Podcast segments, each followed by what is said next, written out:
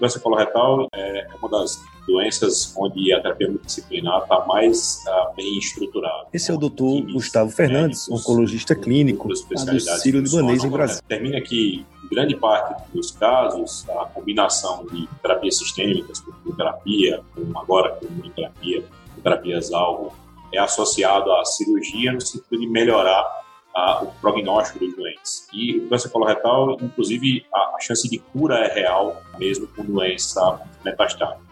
Conceitualmente, quimioterapia adjuvante é uma, uma terapia que a oncologia a gente, a gente realiza após um tratamento da doença localizada com intuito curativo. É, isso em câncer coloretal é algo que já está bem estabelecido no estadio 3, para aqueles pacientes que têm linfonodo comprometido na peça. É questionável no estadio 2, um benefício uh, bastante pequeno em relação a, a, a, comparado aos pacientes que fizeram apenas a cirurgia. E no paciente que ressecou doença metastática, principalmente no fígado, que é um cenário mais comum em pacientes com câncer de colo, esse benefício nunca foi comprovado através de um estudo clínico randomizado.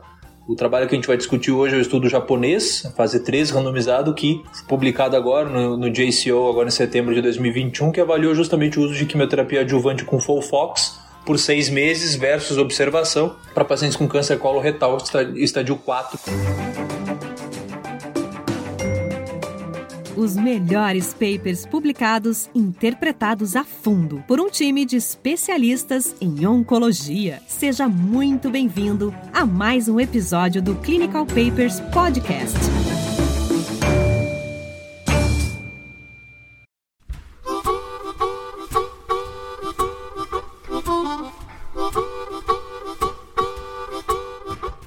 Isso aí, pessoal. É, hoje a gente vai discutir um artigo que tem alguns aspectos cirúrgicos, mas eu queria aproveitar esse artigo né, e levando sempre aquela, aquela nossa história, né, que a introdução ela coloca de frente a uma pergunta, que geralmente é o gap do estudo, né?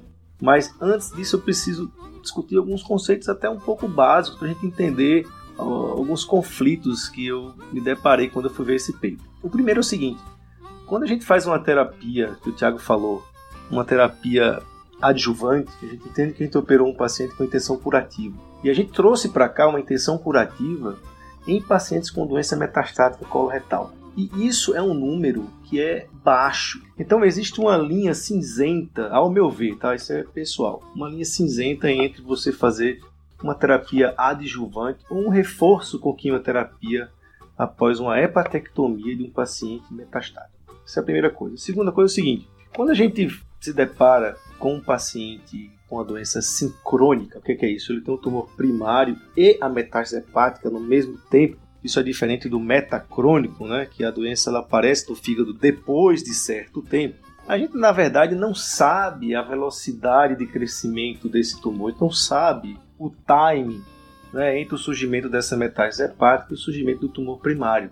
Imagina só a dificuldade que a gente tem em equiparar esses casos, porque a gente não está equiparando vamos dizer, um paciente que a gente sabe que recidivou com 3 meses versus 3 meses, ou 6 meses versus 6 meses, na minha cabeça é muito mais lógico, mas isso é um estudo impossível. Então a gente vai sair desse, desse ponto aqui. A gente tem um paciente que ele é metastático para o fígado, seja sincrônico ou metacrônico, e vamos oferecer uma cirurgia para esse paciente e um braço vai fazer quimioterapia adjuvante e o outro apenas observar. Esse é o estudo, né, Gustavo? E aí você comentou um pouco é, aqui nos, nos bastidores, mas existe um gap para esse estudo, ele já foi feito em outros lugares. O porquê que o título está falando assim, ó, fase 2 ou 3 randomizado? Essa pergunta é uma pergunta muito frequente na, na nossa cabeça, né? E, e se a gente está oferecendo tratamento para o paciente porque aquele tratamento ajuda o doente ou porque dá para fazer. E aqui tem uma, uma questão de que quimioterapia para câncer coloretal não evolui há muito tempo e a gente está muito habituado a fazer com efeitos colaterais bastante previsíveis e, e, e, aceitáveis. Então, assim, existe um lugar comum de que esses pacientes são bem tratados, digamos assim, com quimioterapia ou perioperatória, né, como é o, o clássico, ou adjuvante, porque também a gente tem dados de várias outras doenças que faz, é, benefício do, da terapia sistêmica, tanto faz você dar antes como depois, como um pouco antes, um pouco depois, se atualmente entrega o mesmo resultado. Isso é conceito de mama, é conceito de estômago, é conceito para qualquer outra terapia oncológica. Então, acho que assim, é, a pergunta desse estudo é muito elegante, porque ela volta em temas do passado. Então, a primeira vez que se tentou fazer alguma coisa desse tipo, se tentou fazer furopidimidina perioperatória e se teve um ganho de sobrevida livre de progressão, não teve ganho de sobrevida global. Depois, né, o Bernardo Nordliger, que se não é cirurgião, desenhou o dado do EPOC, e isso é lá no começo dos anos 2000, na aplicação de 2003 e 2004. Fez quimioterapia perioperatória, né? três meses de Fofox, depois cirurgia, depois é, mais três meses de Fofox. De novo, diferença em disease free survival, né, não em PFS, em, DFS, é, e depois na, atualização do estudo sem ganho de sobrevida. Então ninguém era curado, né, provou-se que funcionava talvez como uma primeira linha precoce, afastando, deixando o doente sem evidência de doença por mais tempo, o que é um desfecho respeitável, entendendo que esse número não é um número grande, né, se não é 7% a diferença que existe de survival. Então, você trata 100 pacientes com um tratamento tóxico antecipado, ah, para poder sete deles passarem mais tempo sem doença, entendendo que se eles tiverem que morrer, eles vão morrer daquilo também depois. Eu, eu já achava esse desfecho insuficiente. Depois disso veio o New Epoch, que é um estudo extremamente desafiador do ponto de vista de compreensão das coisas. O Alan tem mais erudição uh, nesse tema, pode explicar para nós. Mas o, o New Epoch é, adicionou o cetuximab para os pacientes que eram carrais selvagens. E a gente achava, eu nunca achei muito, mas existia na oncologia uma percepção de que isso era bala mágica. Reduz muito, some doença, resposta profunda. E de fato, assim, tem um caso, tem casos que você tem enxugamento das lesões absurdo. E aí se fez isso, então, vamos dar, vamos brilhar, né? Vamos dar o full fox com o cetuximab e de fato os pacientes respondiam, taxa de resposta maior versus o full fox. É, apesar de taxa de resposta maior, ressecabilidade maior, os, os surrogate endpoints bons, você tinha uma piora da sobrevida, uma piora estatisticamente significativa da sobrevida. O paciente responde mais, é mais operado e morre mais, né? É, de, de, de, câncer especificamente, né? Em algum momento da história, a gente foi conseguindo identificar melhor os pacientes com doença é, localizada no fígado, e isso também é uma coisa que precisa ser falado, né? Os métodos de imagem melhoraram, então hoje a gente sabe muito melhor o que é uma doença restrita ao fígado, o que é uma doença ressecável, é uma doença pequena, do que sabia antes. Então, a melhora do prognóstico dos números dos pacientes com câncer de, de colo metastático para o fígado também carrega um pouco daquilo que vocês já descreveram no episódio anterior, muito, de maneira muito interessante, do efeito Will Rogers. Você está tá ali limpando a, a amostra, você está tirando, é, selecionando pacientes com volume de doença menor e que são claramente doença puramente hepática para serem tratados naquele grupo. Né? Isso sempre foi tido dessa forma. Os japoneses, de uma maneira elegante, na minha opinião, resolveram se perguntar por que, a gente dá quimioterapia perioperatória ou adjuvante como sem dúvida, certo? Como se não houvesse dúvida nenhuma, fazendo isso baseado num estudo que só tem quimio perioperatória e não tem adjuvante, e sem ganho de sobrevida. É uma pergunta que soa óbvia para qualquer pessoa que nunca praticou é, oncologia, mas para qualquer oncologista soa muito estranho. Como assim? Fofox não funciona para matar a doença micrometastática de câncer coloretal. Então, é, essa, esse estudo ele põe um, um desafio né, é, muito grande. E ele foi dividido, como você falou, né, em um estudo fase 2 barra 3, e no estudo fase 2, eles primeiro queriam testar se eles conseguiam entregar quimioterapia adjuvante em pacientes com hepatectomia de uma maneira apropriada para mais da metade desses pacientes. Então, se não me falha a memória, eles pegaram 39 pacientes e, e, e trataram, e eles precisavam dar mais do que nove ciclos para mais da metade. Como isso aconteceu, é, eles puderam passar para o fase 3, que eles achavam que se isso pudesse ser feito, eles conseguiriam atingir uma significância, uma significância estatística do pressuposto do fase 3, né, que é o estudo propriamente o que a gente está discutindo hoje. É, é, esse arrazoado todo, esse, lereado todo é, lá na minha terra, é, eu acho que é interessante. Só para deixar todos os ouvintes a par de como o estudo foi desenhado, o Gustavão já comentou do fato de ser um fase 2 e 3, porque ele teve essas duas etapas. Foi um estudo muito cêntrico, né, de 22 centros no Japão, que pegou pacientes com câncer de colo metastático, metástase hepática exclusiva, não tinha metástase em outros sítios é, de doença paciente podia ter o primário e linfonodos regionais do primário, mas não tinha linfonodos metastáticos à distância em outros sítios. E esses pacientes tinham que ter tido ressecção R0, podia ter doença sincrônica ou metacrônica, como o Raniel já explicou. E uma coisa interessante é que tinha como critério de exclusão os pacientes não, não tinham sido expostos ao oxaliplatina. Esse é um paciente, o paciente ia fazer fofox adjuvante, mas ele não foi exposto ao oxaliplatina. Ele poderia sim ter sido exposto à, quimioterapia, seja fluoropyrimidina ou xelona, desde que tenha se passado mais de três meses da última administração. Eu só estou comentando isso porque tem algumas análises exploratórias de pacientes previamente tratados e, ou não, só para deixar todo mundo claro que não foram pacientes previamente tratados com oxaliplatina, isso foi critério de exclusão. Os pacientes foram randomizados, né? Um para um para hepatectomia seguida de quimioterapia adjuvante versus hepatectomia e observação. Os pacientes eram seguidos com tomografias a cada quatro meses até o terceiro ano, e depois em seis, seis, seis meses até o quinto ano. Esse era o, o objetivo do segmento, de imagem pelo menos. E tinha como desfecho primário, na sua fase 3, disease free survival, e tendo como desfecho secundário sobrevida global, incidência de eventos adversos e padrões de recorrência. Os melhores papers publicados interpretados a fundo por um time de especialistas em oncologia. Entrando um pouquinho na parte da estatística, da, da parte fase 3 do estudo, o, esse endpoint primário, então, ele era sobrevida livre de doença, uh, e eles queriam buscar aqui uma diferença de 12% na sobrevida livre de doença em 5 anos, assumindo que a gente teria 25% de sobrevida livre de doença em 5 anos o braço com hepatectomia somente. Então, uh, o hazard ratio proposto seria de 0,72, com alfa de 5% e um poder de 80%. Para isso, a gente precisaria aí de 233 eventos de progressão ou morte, ou de recidiva ou morte. Para isso, a gente precisaria aí de mais ou menos uns 300 pacientes a partir da análise estatística do estudo. Você não ficou incomodado com esse estudo fazendo one-side? Essa é uma pergunta interessantíssima, porque o resultado é que vai deixar a gente incomodado, né? Porque quando a gente faz um estudo unicaudado, você imagina que sua intervenção, pelo menos, não será pior, né? Você vai ver só o lado da curva, vamos dizer assim, da superioridade. E a gente vai ver questões aí da sobrevida global, principalmente, que vão intrigar quanto a isso. No final das contas, eu acho que não desmerece o estudo, porque no seu desfecho primário, de fato, que foi sobrevida livre de recidiva, a gente não chegou a ter uma piora, como a gente vai chegar no, na parte dos resultados.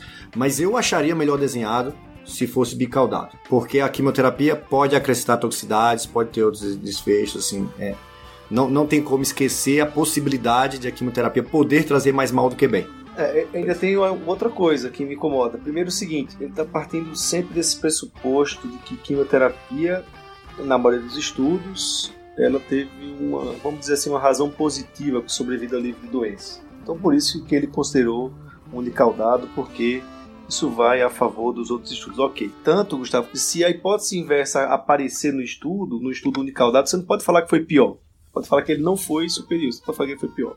Que ele foi desenhado para isso. E outra coisa que ele, eh, que ele fez é que ele fez, ele planejou três análises interinas. E ele finalizou esse estudo na terceira análise, se eu não me engano, com 69% dos casos. Isso é coisa que eu também não gosto, cara. O cara fez um unicaudado, só viu um negócio, fez três análises terminou, terminou o estudo precocemente porque atingiu um peito, entendeu? Por que isso? Por que isso? Provavelmente porque você encontrar esse tipo de paciente é, deve ser recrutamento. O cara bolou alguma coisa para terminar o estudo. Olha só, ele vai, vai, vai estar nos resultados, mas ele recrutou de 2012 anos de recrutamento. É, se ele fosse seguir os padrões que eu tô aqui enchendo o saco, eu acho que ia demorar uns 20 anos pra esse estudo sair. Toda vez que a gente vê assim um estudo unicaudado de fase 3, que ele manteve os nossos habituais 5%, isso claramente teve, assim, sempre tem que surgir o red flag na cabeça de que isso ele tá fazendo artimanha para não ser obrigado a recrutar muitos pacientes. É que, é que só, só para fazer um comentário, que assim, é, essa cena é uma cena muito interessante, porque alguém admitiu que o padrão para esses pacientes era cirurgia.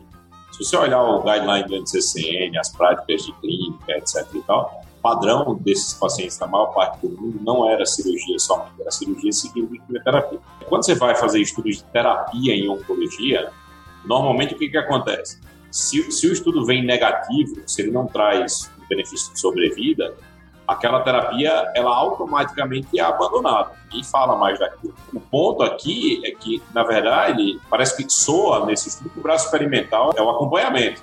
Não, é o, o Fofox adjuvante, porque o segmento puro ele está precisando ser muito melhor para poder as pessoas deixarem de fazer o Fofox. Então, assim, tem uma hipótese inversa aqui, comportamental, e o unicaudado é muito simples em oncologia por isso. Imagina qualquer cenário, você tem duas terapias, uma terapia padrão e a outra. Se a terapia nova não foi, é mais tóxica, é mais cara e não foi melhor, você esquece e, e joga para lá. Agora, é, aqui não, aqui é, é, engraçado, parece que a hipótese é inversa. Você tem uma terapia padrão, que é o full e a não terapia, por assim dizer, a observação precisa se mostrar superior. E apesar disso, o desenho não admite que ela faça isso. Então, assim, é um negócio. O desenho tem um viés muito do desenho dos estudos oncológicos habituais.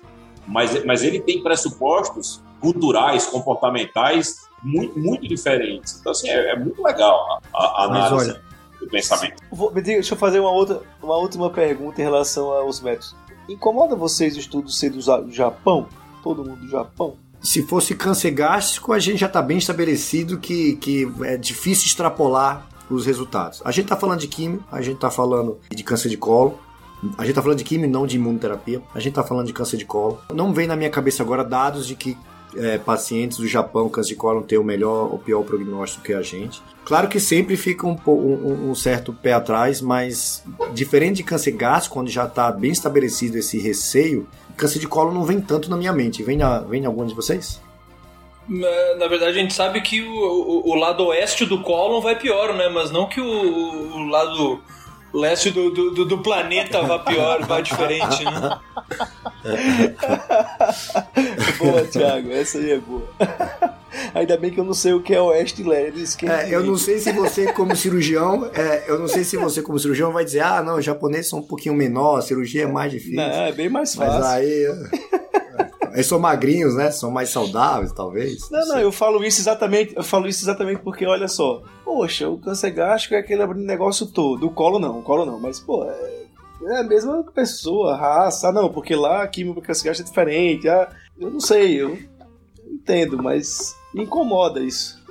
Eles usam os mesmos pressupostos de recidiva que nós usamos. Né? Eles colocaram, por exemplo, que os pacientes que, eram, que iam fazer cirurgia somente iam ter uma estimativa de de sobrevida em 5 anos de 25%, né, de, na verdade, de DFS.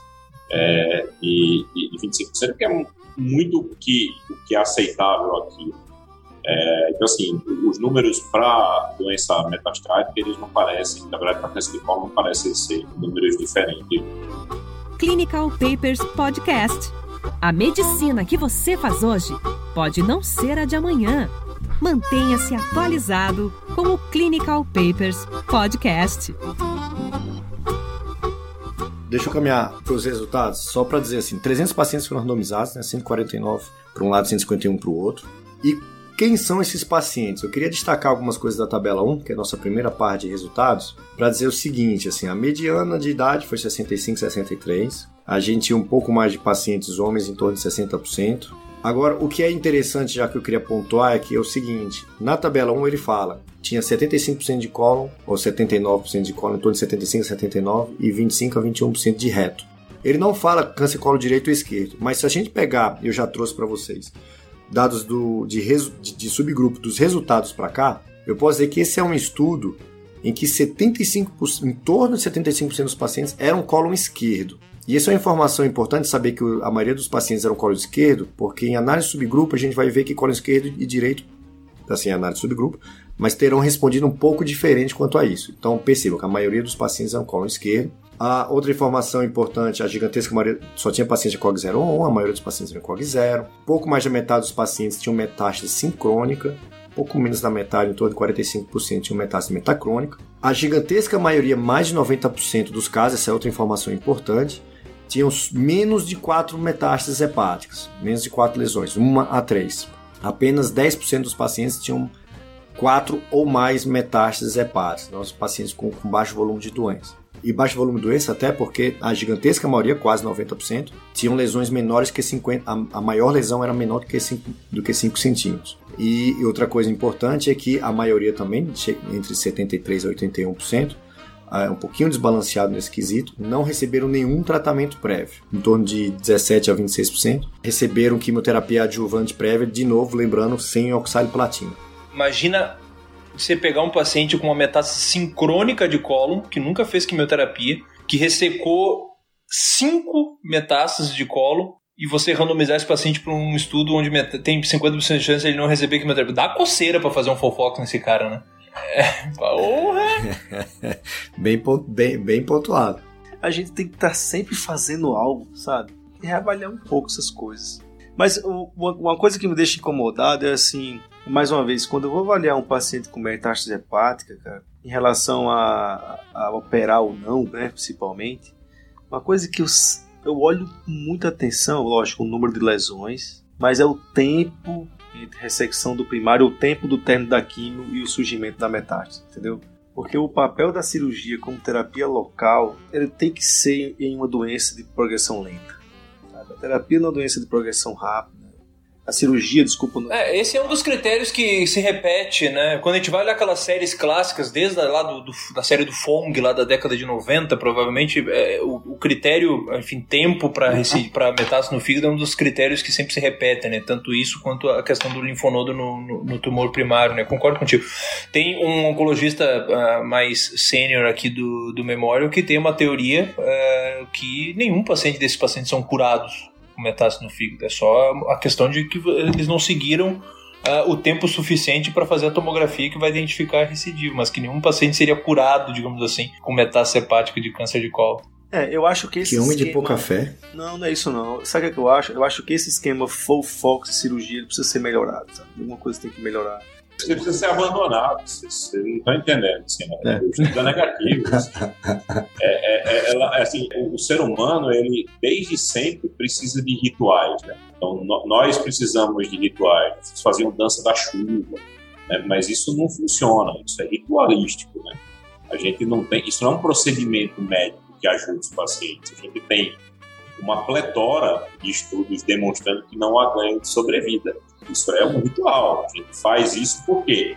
Porque existe um risco e a gente tem que fazer alguma coisa para aquilo. Não porque ajuda, a gente faz porque dá para fazer. Na minha opinião, assim, cada vez mais claro na literatura está o ponto em que a gente está fazendo uma primeira linha precoce para esses pacientes, fazendo, esticando o desespero survival, tratando pacientes que não precisavam ser tratados, que não vai influenciar a chance de, cura do paciente. Assim, é, é Gente, assim, eu não sei o que mais a gente está precisando para poder mudar essa prática de, de coração. O que está faltando mais para gente, a gente parar de dar quimioterapia para esses doentes? Assim, é, tem que bater na cabeça, cair, resetar tudo e aprender tudo. Isso me fez me lembrar uma tirinha. Isso fez me lembrar uma tirinha de desenho animado clássica que, de, que é aquela que diz basicamente There's a fracture, I need to fix it. É basicamente isso. Tem metástase, precisa da químio, né? É. O meu único receio é que eventualmente um dado que venha de um estudo completamente japonês, eventualmente seja visto com algum uh, tipo de preconceito e o mundo ocidental siga fazendo porque o estudo é japonês, sabe? Deixa eu passar os resultados, porque a gente não está se aguentando, né? Então a gente já vai.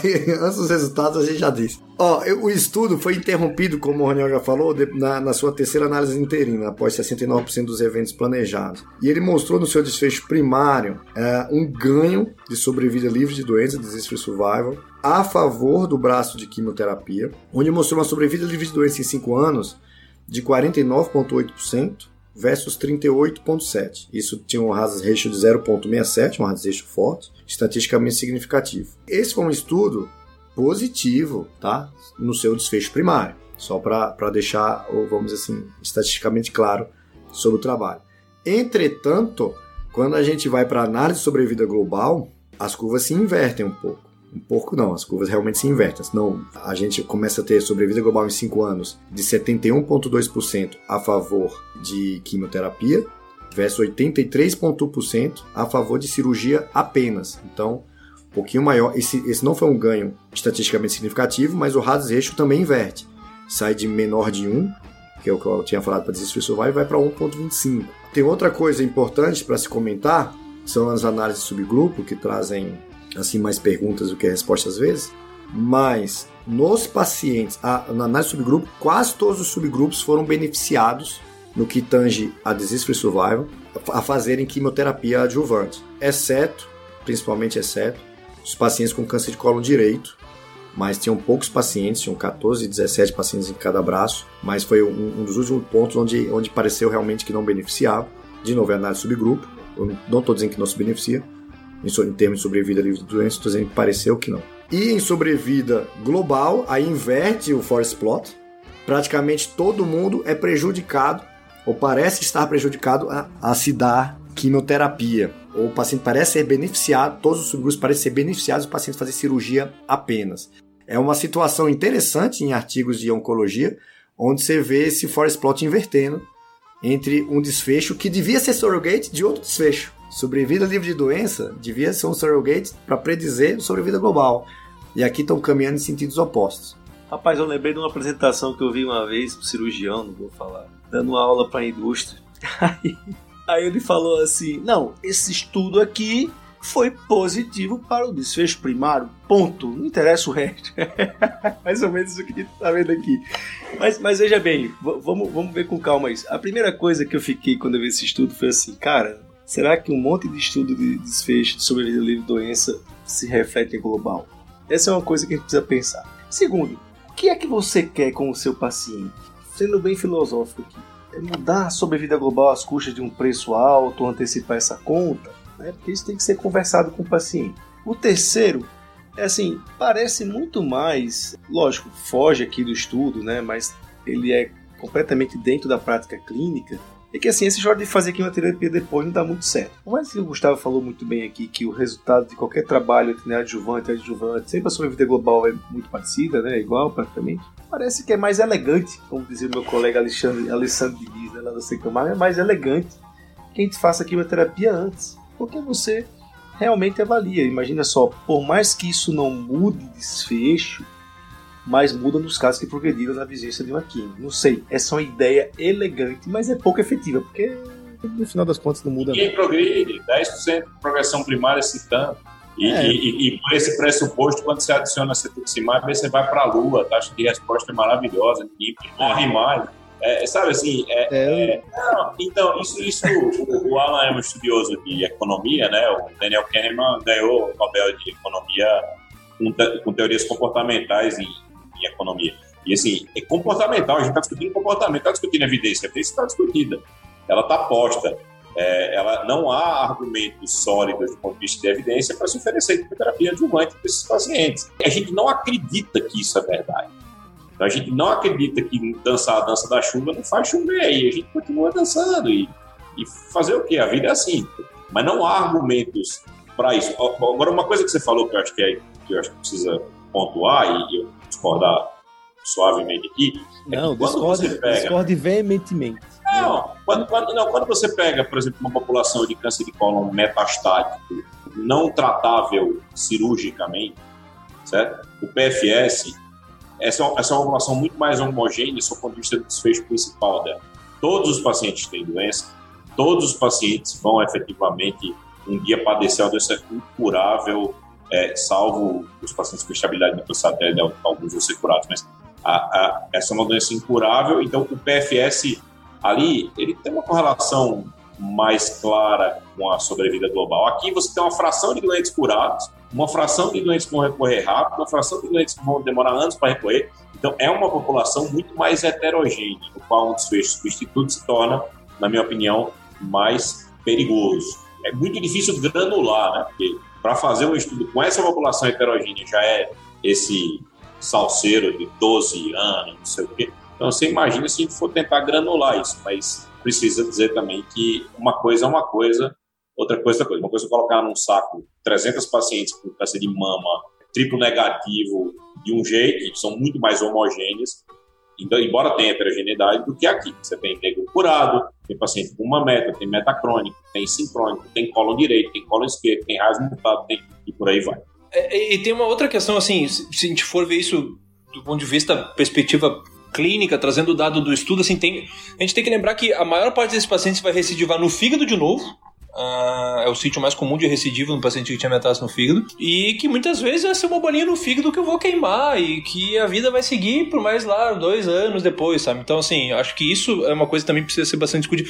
Não me preocupa, eu não diria pro paciente Uh, se eu estivesse começando a fazer um Fofox adjuvante, eu não, eu não diria para o paciente que, olha, vamos, vamos estar aumentando a sua chance de morrer por causa desse Fofox, porque o estudo mostrou isso. Assim, se a gente for olhar o número, está falando de uma diferença de seis mortes para um lado a favor, uh, mais, morreu seis mais pacientes de um lado do que o outro, assim, não é uma coisa assim catastrófica estatisticamente mostra lá um aumento de mortalidade no braço full fox. É, é um benefício que se existe, que provavelmente não existe, está demonstrado no estudo que não existe. Esse benefício é pequeno em DFS para ser traduzido em sobrevida global. Eu não acho que eu estou matando mais o indivíduo com full fox, mas eu acho que muito provavelmente que é o dado do estudo, não estou ajudando ele. E aí eu não estar ajudando o paciente fazendo um remédio que eu posso deixar ele com uma neuropatia pro resto da vida dele, aí é dureza. Não, e a gente continua falando sobre o benefício potencial de um troço que acabou de ser negativo. Tudo bem. O, o, o estudo que, que ganha de sobrevida não há. Mas beleza, é um endpoint secundário. Vamos daí. Eu acho que um ponto interessante para falar também é o seguinte: eu, eu, não lembro exatamente o número, o Alan vai dizer aí, mas a, a recidiva extrahepática não foi modificada também pela quimioterapia. Foi. E eu acho que esse, é, esse é, um, é, um, outro argumento super interessante, porque uma das coisas que se discute a respeito dos resultados é, não, olha, é muito mais difícil acompanhar um fígado pós-Fox, né, porque a gente tem a hiperplasia sinusoidal e trololó e tal, como se a ressonância dirime muito disso, você bastaria fazer uma, uma conversão para ressonância. Outra coisa é que o CEA também é, ajuda a gente nesse, nesse tipo de situação. É, mas não só o fígado ficou Aí, ah, é difícil de ver, ok, tudo bem. Mas e o que, o que, que explica, né? A gente não ter uma redução das recidivas extrahepáticas como seria ah, esperado, né? Ineficácia na minha, na minha mais humilde opinião. Assim, são argumentos, subanálises ah, para se discutir uma, uma terapia que. O próximo capítulo é fazer quimioterapia dentro do fígado agora. O próximo capítulo é fazer intrahepático para esses pacientes. Então, isso já existe, né? A gente já tem, a gente tem um dado de 1999 da doutora Nancy Kemmerer, você pode atravessar aí o corredor e ir lá bater um papo com ela, Tiago. Ela foi atendendo do, do Sérgio Simon. O Sérgio Simon aprendeu com ela, foi o primeiro produto da verdade. O Sérgio tem um grande respeito por ela, disse que ela já era uma figura muito é, ativa nessa época.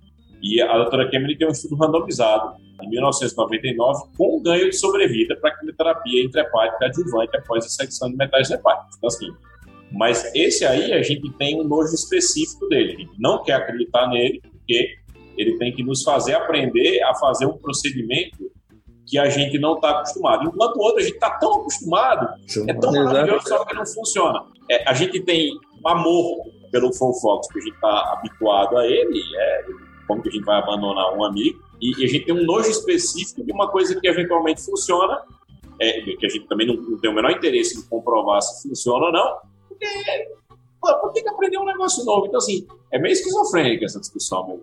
Aí, tá bom, vamos continuar, né? Mas enfim, só para só dizer assim, ó, se eu pego. Ah, você pediu o dado, né? Do, do, do braço de paciente de quimioterapia, 37% recorreu de forma. que fez quimioterapia recorreu de forma extrahepática e extrapulmonar enquanto foi só 29% no braço que fez hepatectomia sozinho que recorreu. Então, realmente não, não diminuiu a recorrência extrahepática, extrapulmonar ter feito quimioterapia. Lembrando a coisa que o, que o Biak falou, assim, eu, apesar dos estudos, Gustavo, eu ainda não tenho the balls para se eu ter um paciente com primário e metástases, eu tratar apenas com cirurgia, mandar para o Raniel e dizer não vai assim, vem aqui só para fazer tomografias comigo eu ainda estarei prescrevendo quimioterapia, embora eu esteja vendo os estudos. Talvez seja aí o, o meu problema. É assim, o que que é, é, se precisaria fazer para convencer alguém a não prescrever uma coisa, sendo que a gente não tem um dado positivo sequer e a gente tem a, alguns dados negativos. Assim, é, veja, é. veja o, nível de discussão eu comportamental sei. que a gente está tendo Exato, aqui. É quase exato. educação. Eu, eu, eu tô concordando, é quase uma terapia. Eu tô concordando com você. Só pro, pros, pros ouvintes saberem, a gente não tem nenhum estudo, assim, isolado, que tenha mostrado ganho de sobrevida global. E esse japonês não é o primeiro onde o Haas inverteu. De ter tido um, um, um benefício em sobrevivência de doença e um aparente numericamente pior sobrevida global ter feito quimioterapia. Não foi o primeiro. Ah, nenhum mostrou ganho de sobrevida global e alguns até o Haas inverteu. Eu acho que está provado que a gente não faz os pacientes viverem mais em dar quimioterapia. Talvez a gente faça o paciente demorar mais para progredir, só isso. Agora, por quê? Tem algum racional biológico? de por que, que o paciente vai demorar mais para progredir, mas não vai viver mais? É só toxicidade? A gente escolhe clones mais resistentes? Eu, eu assim, o número não é estatisticamente significativo para o aumento do número de mortes. Então, assim, eu, eu, de fato, se esse número fosse estatisticamente significativo, eu ainda ponderaria que está no secundário. O que, o que eu acho é que, assim, a gente está buscando uma prova reversa. A gente poder deixar de dar quimioterapia adjuvante por seis meses, a um custo físico e econômico significativo para os pacientes, a gente está pedindo que esse esquema mate mais eles. Ele não oferecer ganho não é o suficiente. A gente está pedindo que ele efetivamente seja deletério. É isso que eu estou achando que é. O é inversão de valor, né? É, então, então, se você tirar os nomes Fofox e, e acompanhamento dessa história e contar essa história com outros nomes, é, é, como não, eu estava contando para vocês numa brincadeira anterior aqui em off, é, falando de uma relação marido e mulher, etc e tal. E isso vai soar completamente errado. Gustavo, o que dá para ser feito aí é desmamar os pouquinhos. Primeiro faz um estudo de 3 versus 6, aí depois a gente tira tudo. Tirar tudo de uma vez é muito difícil. Gustavo, vamos mudar o nome para Active Survival. Olha, você, você fez uma analogia interessante. Se ao invés de Fofox, esses dados que a gente tem fosse, sei lá, de Avastin, Acho que ninguém estaria dando, talvez. Perfeito. Se a gente tivesse feito de Full Fox Avast versus Full Fox, certo? Fosse igualzinho. É, e a assim. adição de Avast tivesse mostrado que o Disease Survival era maior, mas que de uma maneira não significativa tem uma tendência a um aumento da mortalidade, a gente ia satanizar o Avast forever. Não, jamais encosta e por aí vai. Como fizemos com o Cetuximab no New Epoch, inclusive. É, o do New Epoch, o, o N é estatisticamente significativo. Para ser deletério. E, e, veja, também ninguém apresentou uma explicação razoável né? O que a gente tem são teorias assim. É, eu acho que é simplesmente uma doença que é resgatável depois. Tu trata depois sem recidivar. Cara, eu acho legal um, uma conversa dessa, porque tira a gente da zona de conforto, sabe? Eu tô agora até me questionando a cirurgia, como é que. Também não é assim.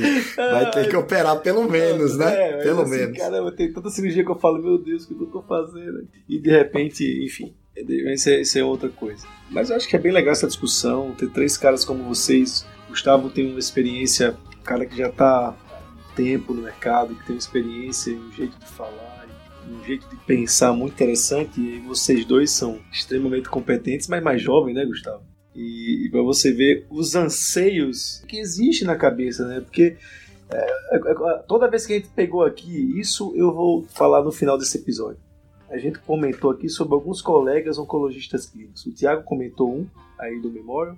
A gente na, nos bastidores falou de um oncologista nosso conhecido aqui também. E todos eles cada vez mais tiram o pé da quimioterapia. Existe um consenso de que conforme tu vai ficando mais velho na carreira, cada vez tu acredita menos em quimioterapia. ah, mas essa, isso, é, isso, é, isso é fácil. Tiago, assim, tem um negócio que, que, tem, é, que o Alan está ajudando a botar os dados aqui, né, Brasília, assim, isso é velho que, que a gente faz aqui. Essa unidade tem 10 anos, a gente tem radioterapia há 6 ou 7. Desde que a gente, desde que a gente instituiu o SBRT aqui, que a, a gente faz radiocirurgia para doença metastática para comprar tempo livre de quimioterapia. O desfecho é exatamente esse: é Oncologist Free Survival e Chemotherapy Free Survival. Veja, esses são desfechos justos para o paciente. Eu, eu, isso não é novidade na minha vida, não. Eu estou velho, já estou com 43 anos, mas eu vi aqui hoje um doente, mostrei para residente que estava comigo hoje. Um paciente que eu cuido desde 2016 sem quimioterapia para câncer coloretal câncer coloretal metastático, ele fez quimioterapia uma única vez. Ele fez uma adjuvância. E de lá para cá, ele vai voltar agora a fazer quimio. Tem múltiplos nódulos pulmonares pequenininhos e algumas lesões hepáticas das quais uma está comprimindo a veia cava. Assintomático, mas eu vou, eu vou voltar aqui. São cinco anos com a cherry picking strategy. Já foi operado, já fez SBRT e era incurável desde o princípio. E, e, é engraçado que os caras vêm aqui na minha clínica, só roubando um tempo mais, e, e, tem um monte desses pacientes que vão, no longo prazo, ficando bem.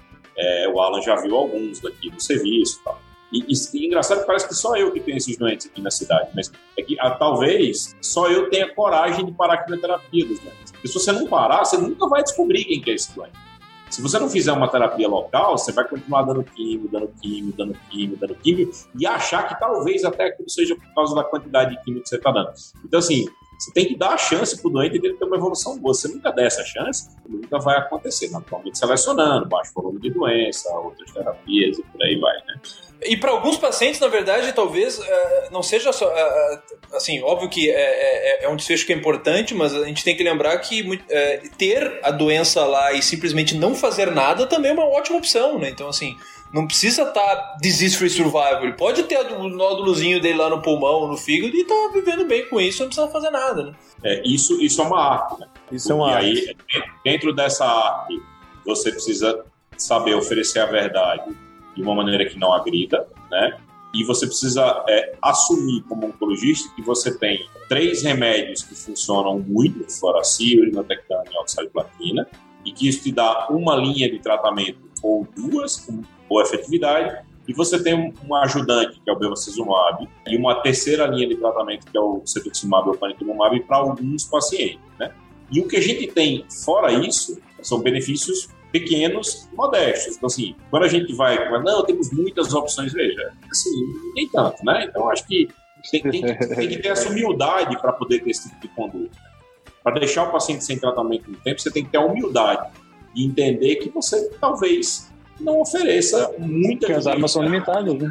É, exato. Então, e que, que talvez você vá punindo o paciente com terapias e que às vezes o tratamento termina antes do paciente, a sobrevida do paciente, e aí o paciente fica buscando coisas que, que são heterodoxas e que muitas vezes trazem prejuízo. Então, assim, é, é um aprendizado. Isso é um belo um aprendizado. Pessoal, temos que terminar o episódio. Muito legal. Obrigado, Gustavo, pela sua presença aqui no Clinical Papers. Se sinta sempre convidado, seja bem-vindo.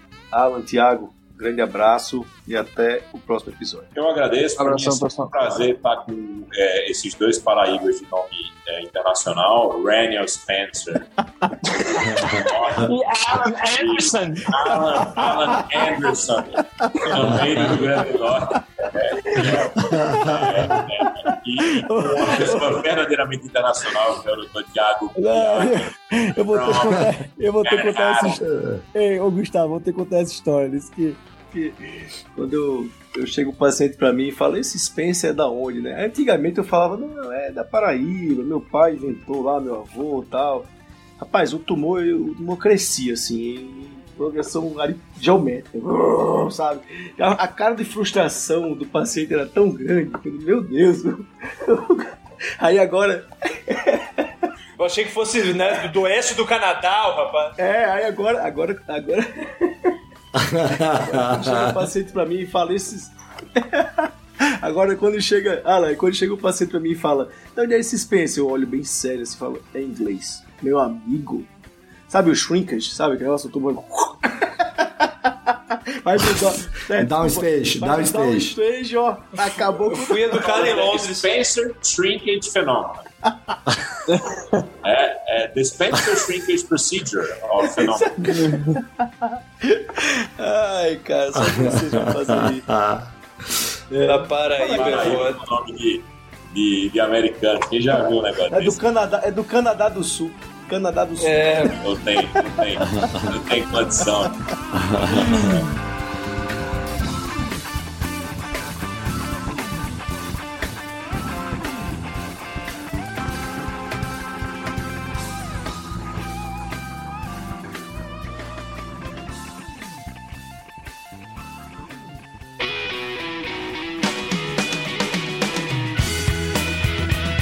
Você ouviu Clinical Papers Podcast. A medicina que você faz hoje pode não ser a de amanhã. Mantenha-se atualizado com o Clinical Papers Podcast.